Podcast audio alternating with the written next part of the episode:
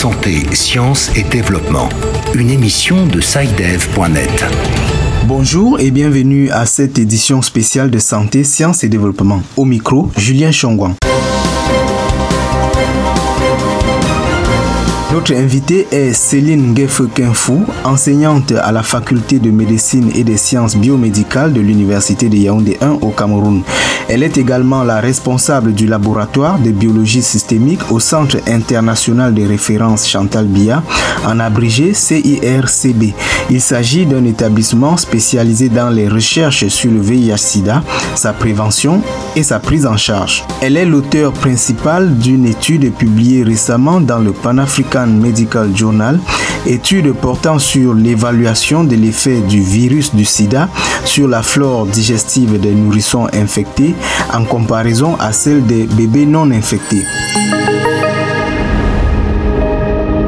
Alors, professeur Céline Gefekinfou, dans quel contexte s'est réalisée cette étude? Euh, Notre laboratoire, c'est un laboratoire euh, qui travaille sur le plan holistique. Et la prise en charge régulière ou normale du VIH couramment pratiquée est à plusieurs niveaux, sur le plan thérapeutique, dans, les médicaments, sur le plan psychologique, sur le plan euh, moral, suivi, ainsi de suite. En dehors de ça, on comprend, on a compris très tôt que la flore dans les bactéries que nous portons jouait un rôle très très important dans la santé, le développement, sur tous ces plans moteurs cognitifs. Euh, des leçons que nous avons eues au secondaire sur la biologie, on connaissait qu'il y a les bonnes bactéries et les mauvaises bactéries. Et là, les bonnes bactéries on voyait directement le rôle de combattre les autres bactéries pathogènes, faire cet équilibre, production euh, des vitamines, ainsi de suite, ainsi de suite. Et là, le travail que nous avons effectué, c'était pour voir sur le plan microbien, le microbiome là, c'est-à-dire tout l'ensemble des bactéries que abordent ces enfants. Est-ce qu'il y a une différence entre la flore que les enfants VIH à bord comparé à ceux des enfants exposés non infectés et comparaison totale chez les enfants qui ne sont même pas exposés, qui n'ont pas été exposés au VIH. Le but ultime de cette étude que nous avons commencé par ce petit travail, parce que je vais vous dire que ce travail publié, ce sont les résultats préliminaires d'un travail qui va courir même sur 20 ans. Le but ultime, c'est de trouver les bactéries qui sont importantes dans le développement, dans le domaine de la santé, qu'on peut supplémenter si avec l'infection à VIH ou le traitement, on perd de ces bonnes bactéries, on peut donc utiliser ces bactéries euh, comme additifs dans les yaourts, dans la nourriture, ainsi de suite, pour permettre à ces enfants de retrouver cet équilibre et de mieux fonctionner. Est-ce que vous pouvez nous résumer les, résultats auxquels vous êtes parvenus Parvenu au terme de l'étude qui a duré, je vais dire, un an de recrutement, parce que c'était une étude transversale, on a vu effectivement que la flore qu'abordent les enfants infectés par le VIH est différente de celle des enfants exposés non infectés et des enfants non exposés. Et on a trouvé beaucoup plus de bactéries pathogènes dans la flore des enfants infectés par le VIH. Voilà le résultat majeur qui nous a permis maintenant de nous lancer dans le grand projet que nous sommes en train d'exécuter et qui est inscrit dans le plan de travail euh, du CIRCB sous le nom Microbiome Pet Art.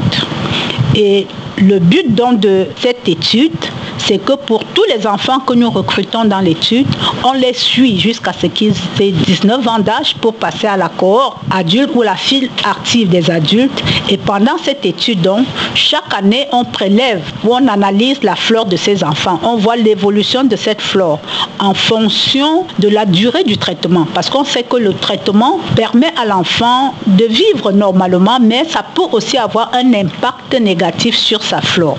Et là, on se dit au bout de 10 ans, on va avoir des résultats déjà qui permettent de passer à l'étape de la traduction des résultats en action. Oui, euh, vous, avez donc dit que vous avez constaté à la, fin de l'étude que les, enfants infectés avaient plus de, bactéries pathogènes que euh, les enfants non infectés et euh, les enfants non exposés. Mais est-ce que on avait besoin d'une étude d'un an pour ça? Est-ce que c'est pas évident qu'un enfant qui est malade a forcément plus de bactéries pathogènes, de micropathogènes d'une façon générale qu'un enfant qui n'est pas malade D'abord, pourquoi nous avons voulu faire cette étude au Cameroun?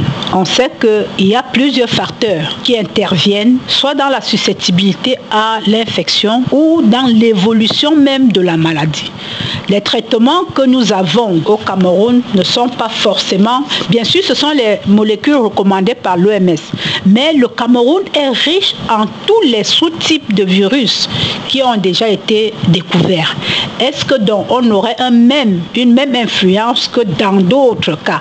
Effectivement, on a eu la même influence. L'infection à VIH entraîne la perte de l'équilibre microbien. Et cette perte d'équilibre, si on regarde le mode alimentaire, le mode d'allaitement, le, le, mode d'accouchement, l'âge, tout ceci peut avoir une influence sur la qualité de la flore. Et dans notre contexte spécifique, donnant les conditions que nous avons au Cameroun, ce n'est pas évident que les bactéries que nous voyons euh, en hausse ou en moins dans la flore de nos enfants soient la même chose que dans la flore des autres enfants.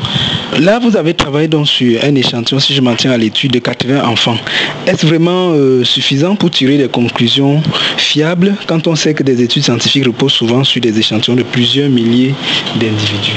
Bon, ça dépend du type d'étude et du type d'analyse qu'on fait sur les résultats, les analyses statistiques faites sur euh, les résultats obtenus. Et 80 échantillons, je crois que c'est, vu les différents facteurs, la taille de la population que nous avons calculée nous permettait d'avoir des résultats au seuil de, on appelle ça en anglais, the power of the study. Et là, c'est les calculs statistiques qui nous ont donné ces chiffres-là. Et nous avons vu même des travaux sur 25 personnes. Tant que les différences trouvées sont significatives, sont à un seuil significatif, on peut avoir confiance aux résultats trouvés qui peuvent être applicables à toute la population. Quelle est l'utilité pratique de cette étude et de ces résultats.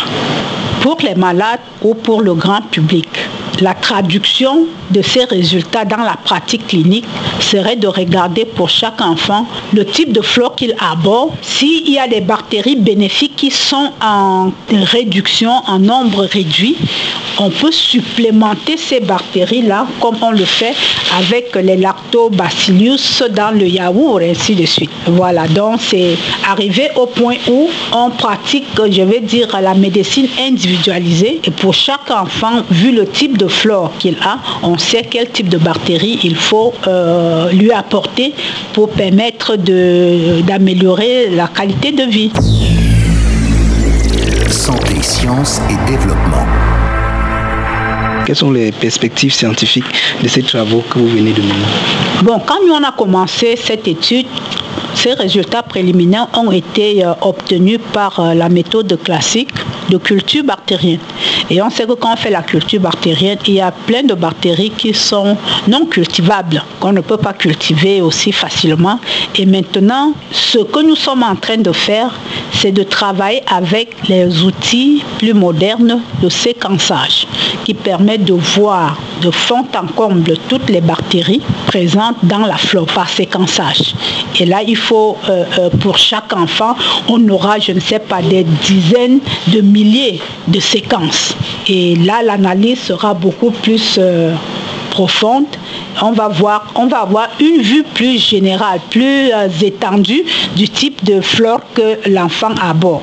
Et comme j'ai dit maintenant, pendant le travail, non seulement on prend l'âge de l'enfant, quelle molécule l'enfant prend, la durée de traitement. On va regarder les autres infections que l'enfant aborde, infections parasitaires, euh, hépatite, dengue, palu, tout ce qu'on peut regarder, infections urinaires. Et on voit maintenant l'impact de tous ces facteurs-là sur la qualité de la flore. Et vous avez parlé d'une étude qui pourrait durer jusqu'à 20 ans euh, Oui, bon, on essaye de, former autant de, personnel, euh, d'étudiants qui peuvent prendre la, relève, mais quand on aura une cohorte bien construite, chaque année, on va les voir. Ils seront consultés par un pédiatre, voir les autres bobos, voir s'ils tolèrent le médicament, voir même si des résistances aux antirétroviraux se développent déjà. Et au-dessus de tout, regarder encore, reséquencer la flore et voir donc l'évolution, la dynamique de la flore intestinale en fonction de tous ces paramètres-là et trouver donc les bactéries qui sont en train, les bonnes bactéries surtout, qui sont en train de se perdre ou les mauvaises bactéries qui sont en train de prendre le dessus. Enfin, euh, à quel problème s'exposent les nourrissons atteints de VIH pendant leur enfance et même lorsqu'ils seront devenus adultes euh, Le VIH, c'est une maladie chronique parce qu'une fois qu'on a acquis ou euh, été infecté par le VIH, on vit avec ce virus le reste de sa vie. Et on sait que quand on parle de maladie chronique, la prise en charge doit aussi être chronique. Donc, c'est jusqu'à la fin de ses jours. Et là, ce que les traitements font, les ARV permettent de maintenir la charge virale basse. Mais comme le système immunitaire est sensibilisé, il y a ce problème permanent d'inflammation. Les conséquences des ARV sur les organes, le fonctionnement des organes. N'oublions pas que les ARV, ce sont les médicaments qui vont susciter d'autres fonctions de l'organisme et à long terme, on peut avoir des problèmes sur les différents, le fonctionnement des différents organes, le foie, les reins, le cœur, euh, le début des maladies euh, non transmissibles, comme on dit le diabète, l'hypertension. Donc c'est tout ça que nous voulons surveiller dans cette cohorte-là jusqu'à ce qu'ils aient 19 ans. Et là, on pourra leur appliquer les méthodes adultes. Et avec l'âge, l'âge de l'enfant, à tout moment que l'enfant grandit, il faut modifier la posologie. Parce que pour le moment, c'est le gros challenge que les, firmes pharmaceutiques ont pour mettre euh, sur le marché les molécules ou bien les traitements euh, adaptés à cet âge pédiatrique de 2 ans, 3 ans, parce que l'enfant grandit, le poids augmente. Donc les, pédiatres sont confrontés à ce problème-là et il faut à tout moment ajuster le traitement. Et là, comme on dit, avec l'âge, chacun va réagir différemment. Chacun réagit différemment selon son environnement. C'est pour ça que maintenant même, quand on va parler de microbiome, il y a les gens déjà, il y a déjà des chercheurs qui parlent de exposants. Tout l'environnement psychologique, la poussière, ce qu'on mange, les voisins, est-ce qu'on rit beaucoup, est-ce que, est-ce que, est-ce que, est-ce que ça affecte la qualité de vie.